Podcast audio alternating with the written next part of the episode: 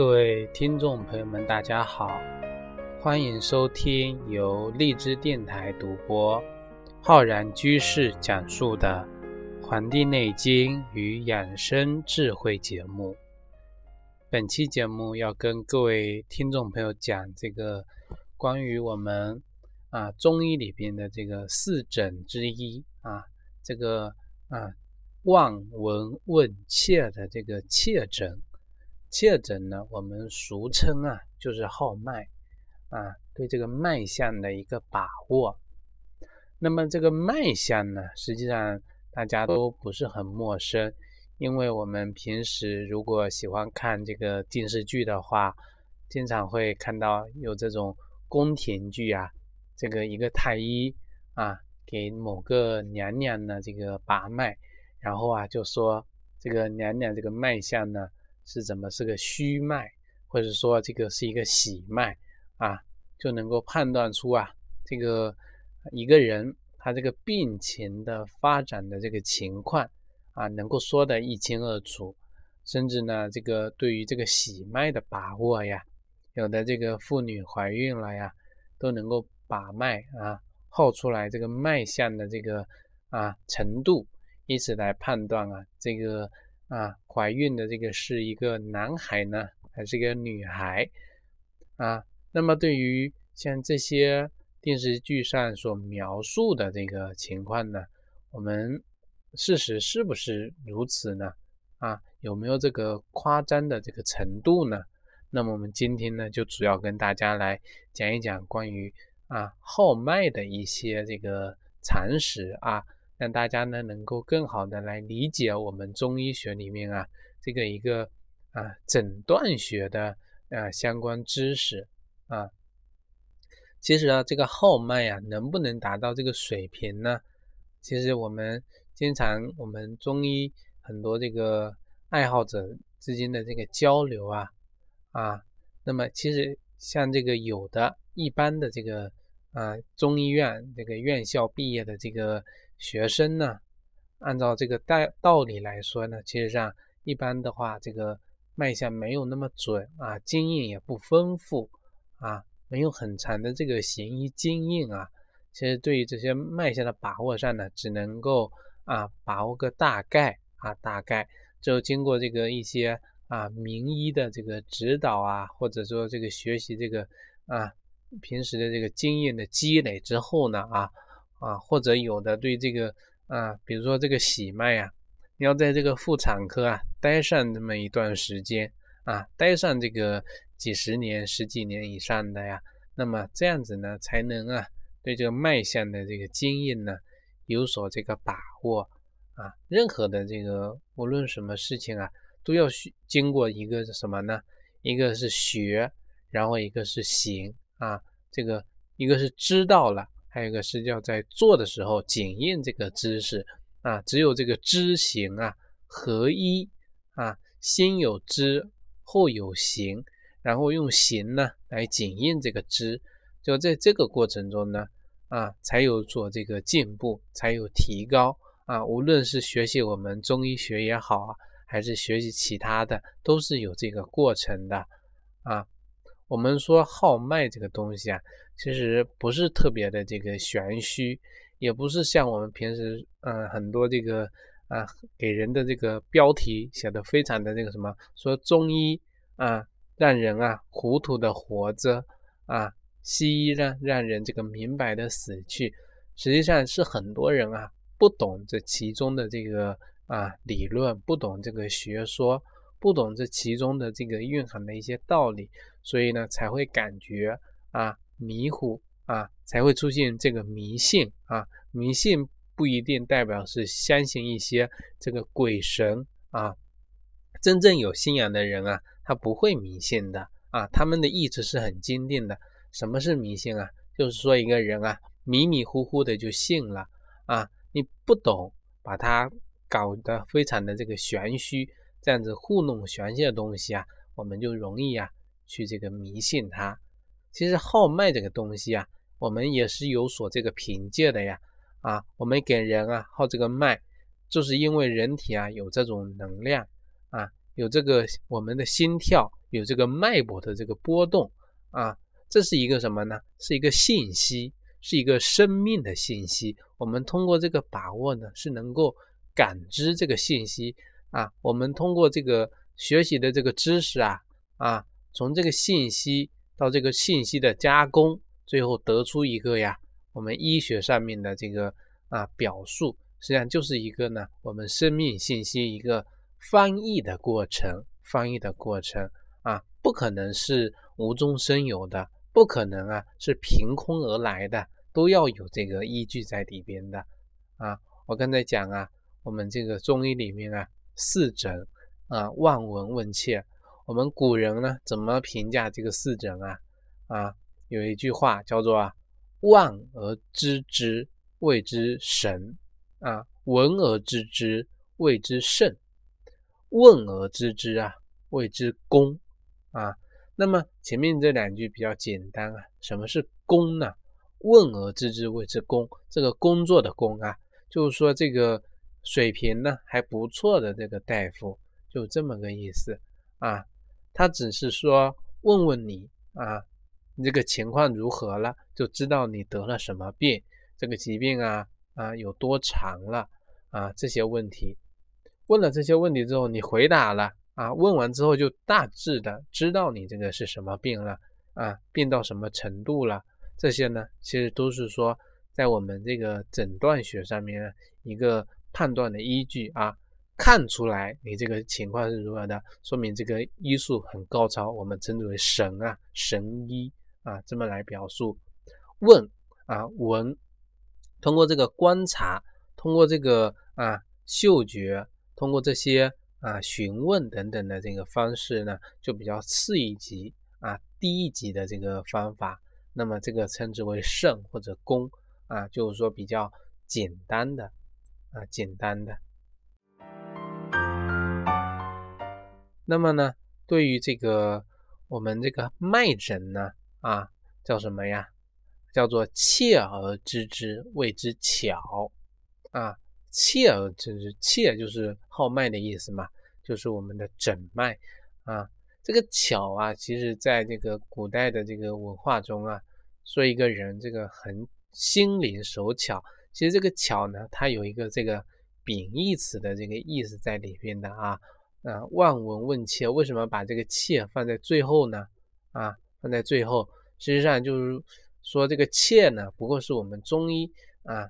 里面一个很小的一个技巧啊，号脉呢，它不神秘的啊，它就是说相当于一个什么呢？雕虫小技一样的啊，怎么才能说这个巧呢？啊，巧实际上有一个成语叫熟能生巧啊，熟这个熟，他就说啊，你这个经验丰富啊，怎么丰富啊？你号的脉多了，你各种各样的这个脉象都能够啊。这个接触过，并且经常的接触过，那么自然的就巧了啊。那么只不过是后来我们人为的可能无限的夸大呀，这个神话呀，再加上一些这个什么呃故意的这个渲染，搞得大家呢对这个啊脉象呢就非常的神秘啊。很多人到了医院啊，碰到什么啊白花花的这个大夫啊，就希望人家给自己号脉。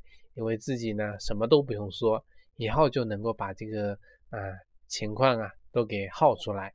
实际上啊，这个号脉呀，我们其实在这个呃把握的过程中，更多的是什么呢？就是说号脉把握的是一个人他的体质如何啊，判断这个人啊啊这个虚实寒热啊。我们不要忘了四诊后面还有个什么八肝啊八肝，把握这个阴阳。把握这个虚实，把握这个寒热，把握这个表里啊，这个八肝，其实就是要判断这个人啊，他这个实热的这个体质啊，还是这个虚寒的这种程度啊，以及啊你这个脏腑功能的强弱啊啊，至于你有没有什么啊实质性的什么胃溃疡啊，什么结石啊这些病情啊。它是啊耗不出来的啊耗不出来的，更何况我们中医学呢根本就没有这些啊这些表述啊，这些都是西方的这个啊这些书本啊，它这个一个称谓称谓啊，我们呢也不根据这个病这个名称啊来进行那个啊治疗的，我们中医学的思维是按照什么呀？按照这个啊这个虚实的这个表里的这些病的这什么征来表示这个方式的，然后呢来进行治疗的啊。要用这种病症的对这个疾病的把握来治疗，而不是说这个名称是什么，然后我们就如何治疗的方法，这个是思维方面的问题啊，思维方面的问题，思维方面啊，没有什么优劣之分啊，只要是对人好的、有利的，能够帮人啊啊，成为一个积极的、向善的啊，有助于人啊更好的生活的这些思维啊，都应该被保留下来。无论是中医还是西医啊，无论是中医还是西医，那么对于这个学脉呀，可能很多人就非常喜欢学这些东西。但是呢，我们一定要知道，无论学什么东西，都需要什么呀？都需要有一个啊宁静的啊一颗啊超脱的一颗心啊超脱的心啊。如果没有这样的这个。毅力的话呢，学这个脉诊啊，可能有的人在嗯一些中医学院学这个五六年呢，他也不见得能够学会啊啊，就跟有的人啊只学了一两天一样，没有多大的区别啊。为什么这么说呢？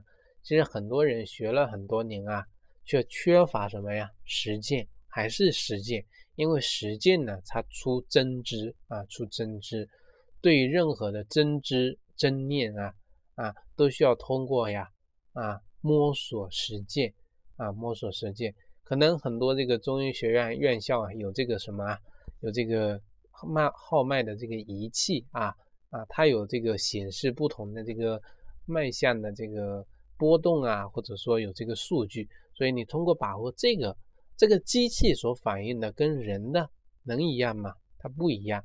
而且人的体质啊，错综复杂，错综复杂啊，没有想象的这个把握起来的这么简单。所以说啊，如果一天内就能领悟到这个啊号脉的这个意思的话呢，并且勤加练习呀，那何需要五年的时间呢？实际上说号脉说复杂它复杂，说简单的也简单啊，就是说啊，只要能够认真的这个。去知道从简单开始，然后慢慢的这个扩展，就让我们在以前的节目中啊，对脉诊也也讲了很多期啊，三四期都有讲这个啊脉诊的这些知识的啊。号脉最关键的什么呀？把握三个位置，寸关尺啊，寸关尺，寸脉啊，在离我们的手腕比较近的地方啊，那么一字排开的啊，并排的。隔着一厘米的啊，这个位置啊啊往里的叫关脉，再隔啊那么这个三个手指头的呀，就是我们的尺脉，尺脉啊。那么对于这个寸关尺的这个把握上呢，就是用我们的这个手度去这个号脉啊，手的这个指腹啊，指腹去把握这个脉象的这个波动的频率啊，频率。而且呢，不同的这个啊寸关尺啊，它对应的人体的位置也不一样啊啊！不仅位置不一样呢，左右手它对应的位置也不同啊。人的左手跟右手的脉呢是不一样的啊，不一样的。在左手这一边啊，我们的寸脉啊，大家有做笔记的呢，可以记一记啊。我们寸脉呢，耗的是我们的哪个部位啊？是我们的心啊，五脏的心啊，关脉耗的是我们的这个肝啊，这个尺脉呀耗的是我们的肾。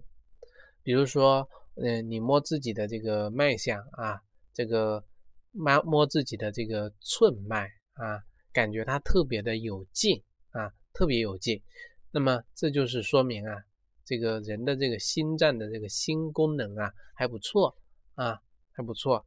那些这个有的病人啊，心力衰竭的人呢，可能怎么摸呢，都摸不出这种感觉来啊，摸不出这种感觉来。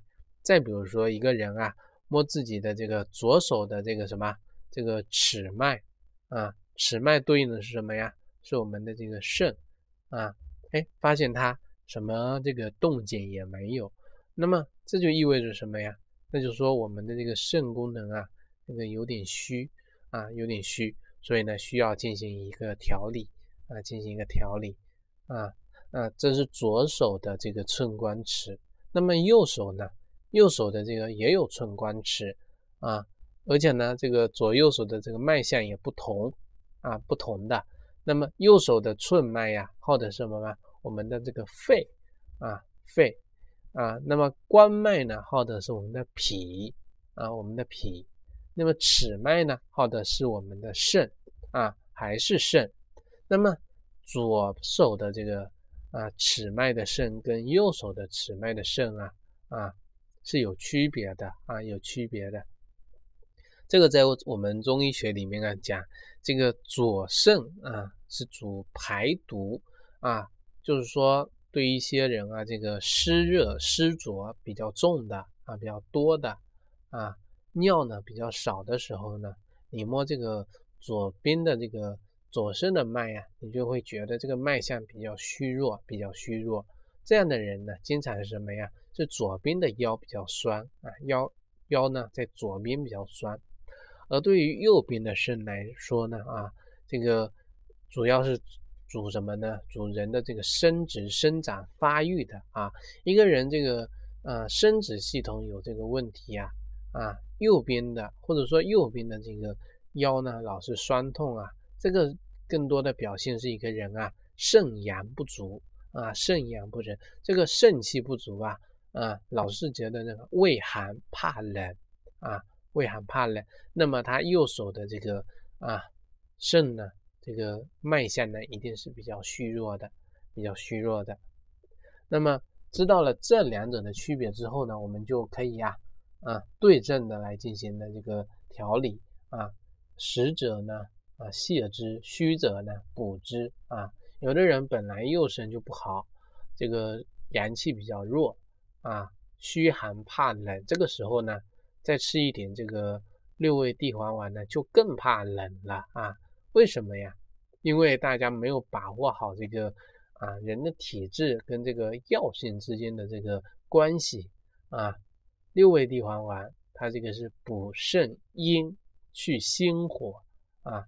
有些人啊夜里呀啊烦热、燥热、口干啊、老出汗。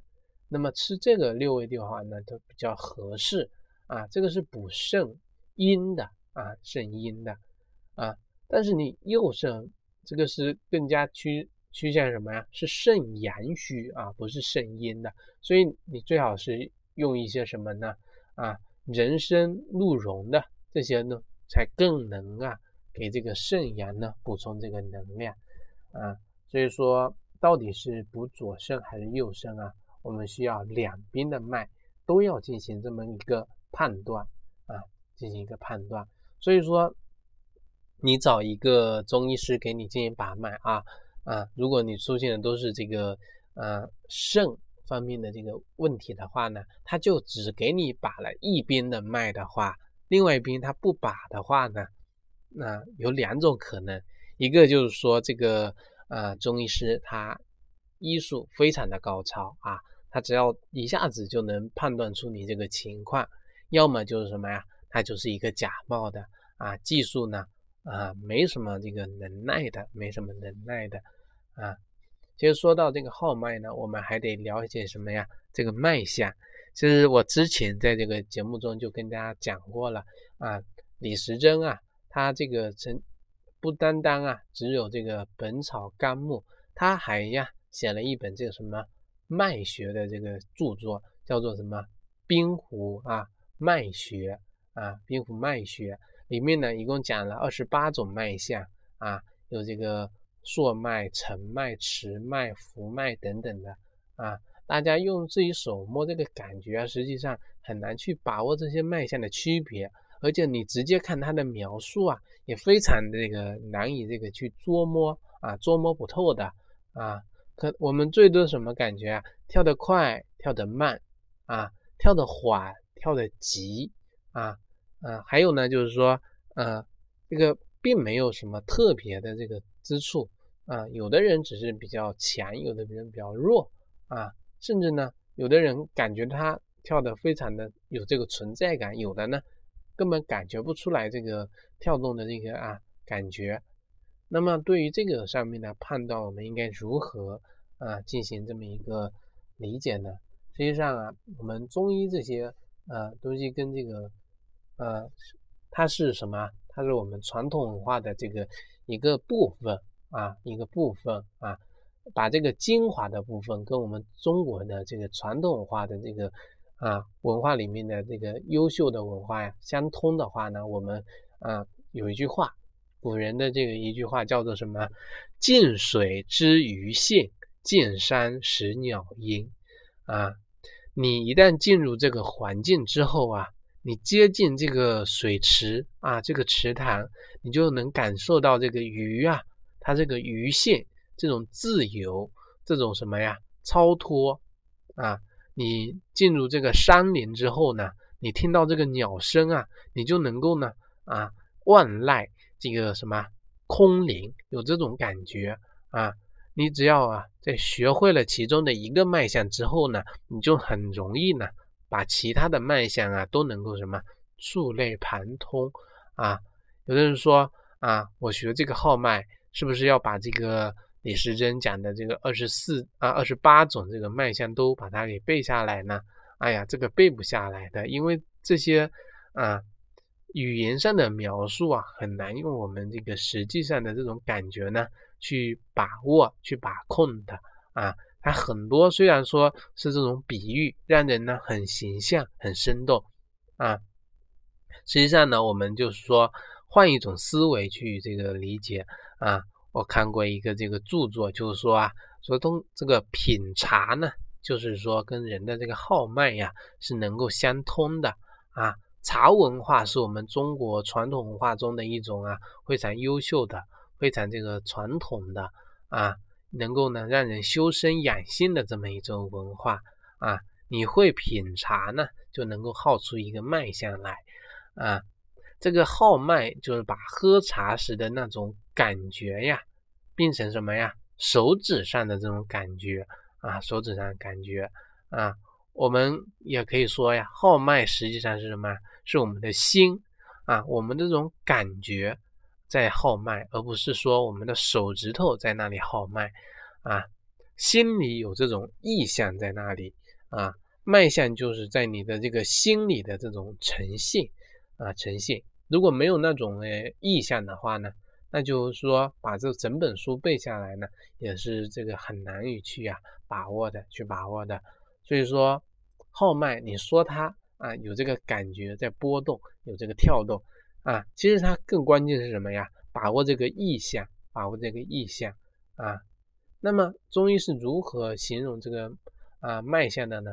其实我们这个书中就有讲啊，比如说这个滑脉啊，他就说啊，滑脉是什么？是如盘走珠啊，这个就相当于一个盘里面这个珍珠啊，在那里。这个晃悠滚动啊，拿一个大盘，那么上面搁几颗珍珠，你这个一晃啊，那个珠子在那里滚来滚去那种感觉呢，它就是我们滑脉的感觉啊。你通过这个比喻，然后再联系这个实际啊，现在再告诉你啊，这个孕妇的脉都是滑脉，那么你是不是会知道啊，这个孕妇的脉象是如何的呢？啊，去这样子去这个理解。啊，去把握，这样子就很容易啊，把这个意象的东西呢，把它给悟出来，把它给悟出来。但是呢，话说回来啊，你还是要多多的去这个比对啊，找一个孕妇，不是啊，一个不是孕妇的跟一个孕妇两个人进行比对，就这样呢，才能够号出这个差异来啊，否则你只感觉这个如盘走珠啊，结果一问啊。人家都做了绝育手术了，那这个是不是就说非常的这个可笑了呢？啊，可笑了呢。那么古人号脉呢，就是这么一回事啊。他们从不把这个脉象啊当做什么复杂神秘的事情啊，而是希望把这种意象，把这种啊，通过感觉出来的东西啊，通过比喻，通过各种手段啊，让人能够具体化、形象化了啊。如果大家感兴趣的话呢，一个就是呃推荐刚才我讲的这本书啊，那么也可以像我们古人啊这样子仔细的去研究啊。其实我们现代人的这个智力啊、智商啊，并不比古人这个啊啊高，也不比古人呢低啊。我们这个心灵呢都是相通的啊，都是有这个人性在这里面的。所以说，呃，我们学会了。像古人这样去把握意象的话呢，就很容易把这个脉象啊，把它给把握出来，把握出来啊，把握出来啊。实际上讲到这个茶文化跟这个脉象上的把握呢，除了刚才讲的呀啊这种呃茶的这种感觉来说的话呢啊，那么会感觉。是一种器官跟器官之间的这种交流啊，两个器官合在一起啊，就是说你中有我，我中有你这种融合啊。那么至于在书本上怎么学，再怎么看啊，学不会号脉呢？那就是说另外一种感受，另外一种感受，因为它是一种感觉呢，而不是一种文字，也不是一种什么语言啊。感觉这个东西啊，很少能用语言去表达的。啊，只能用这个什么，用感受来去描述。所以说我在谈这个号脉的时候呢，啊，很多这个书上呀，都是用比喻、打比方的方式来告诉大家的。啊，那么茶文化里面它如何跟这个我们的啊脉诊相通呢？比如说我们喝茶的时候，啊，舌头呢会有这个三种不同的方式去品茶这个茶的这个感觉啊。茶刚入口的时候。我们会先怎么样？用舌头的尖部啊，舌尖去舔一舔啊，因为这个舌尖啊，这个感觉比较敏锐啊，能够分辨啊这个茶的这个香味。然后呢，再把这个茶呀，茶水含在这个口中啊，用舌头来细细的体会一下，最后再把这个茶给咽下去。咽下去之后还要怎么样？要回味，要回味。那么号脉也是呀，这样子的呀，啊，有三个步骤，叫做浮中沉啊。那么其实我们整个脉诊的精华就六个字，一个呢寸关尺，还有什么浮中沉。那么刚开始呢，这个脉象啊把上去的时候，轻轻的搭在上面，这个是什么？是浮啊，这个力度呢是浮，然后稍微的用点劲。到了这个中间的部分呢，我们称之为浮中沉的中，最后呢是沉按一按啊，这个叫捏骨寻经啊，这个叫啊沉，就像这个品茶的三个步骤是一样的啊。会这个品茶呢，就能够号出这个脉象来啊，都是感觉跟感觉的这种碰撞啊。在具体如何运用这个啊浮中沉的这个步骤的时候呢，也可以呀。呃，想象一下这个具体是什么茶叶啊？这个比如说第一个是浮，你像呢这个一片的这个茶呀，绿茶呢浮在这个水面上啊，它的这个香气呢也是浮在这个水面上的啊，这个是浮的境界。那么中的境界呢，就是说像这个铁观音，它是半发酵的茶，那么这个香味呢，它就比较浓啊，比较浓。而且呢是越来越浓的这个过程，所以这个是取中的，取中的。那么这个沉的境界是什么呀？沉的境界它并不是说是很深的这个感觉啊，而是啊这个像什么大红袍，它这个是全部发酵的这个红茶呀，它这个味道呢是种浓香醇厚的这种感觉啊。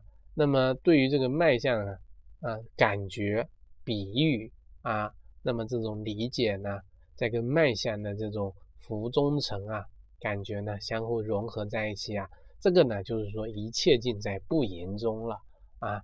当你为自己这个搭脉的时候呢，不见得呢就一定要为自己说治病，而是说通过自己的这个手啊啊联系自己的心，然后啊体会自己跟自己心灵、跟自己身体的这种一种交流啊，听到这种若有若无的这种啊脉象的这种波动的声音啊啊，能够啊窥视我们啊五脏的脏腑之间的这种感觉啊，这种感觉啊，那么其实这种感觉呢，要跟我们什么呀？跟我们的心灵要相通的啊。喝茶喝的是意境，那么诊脉诊的是什么呀？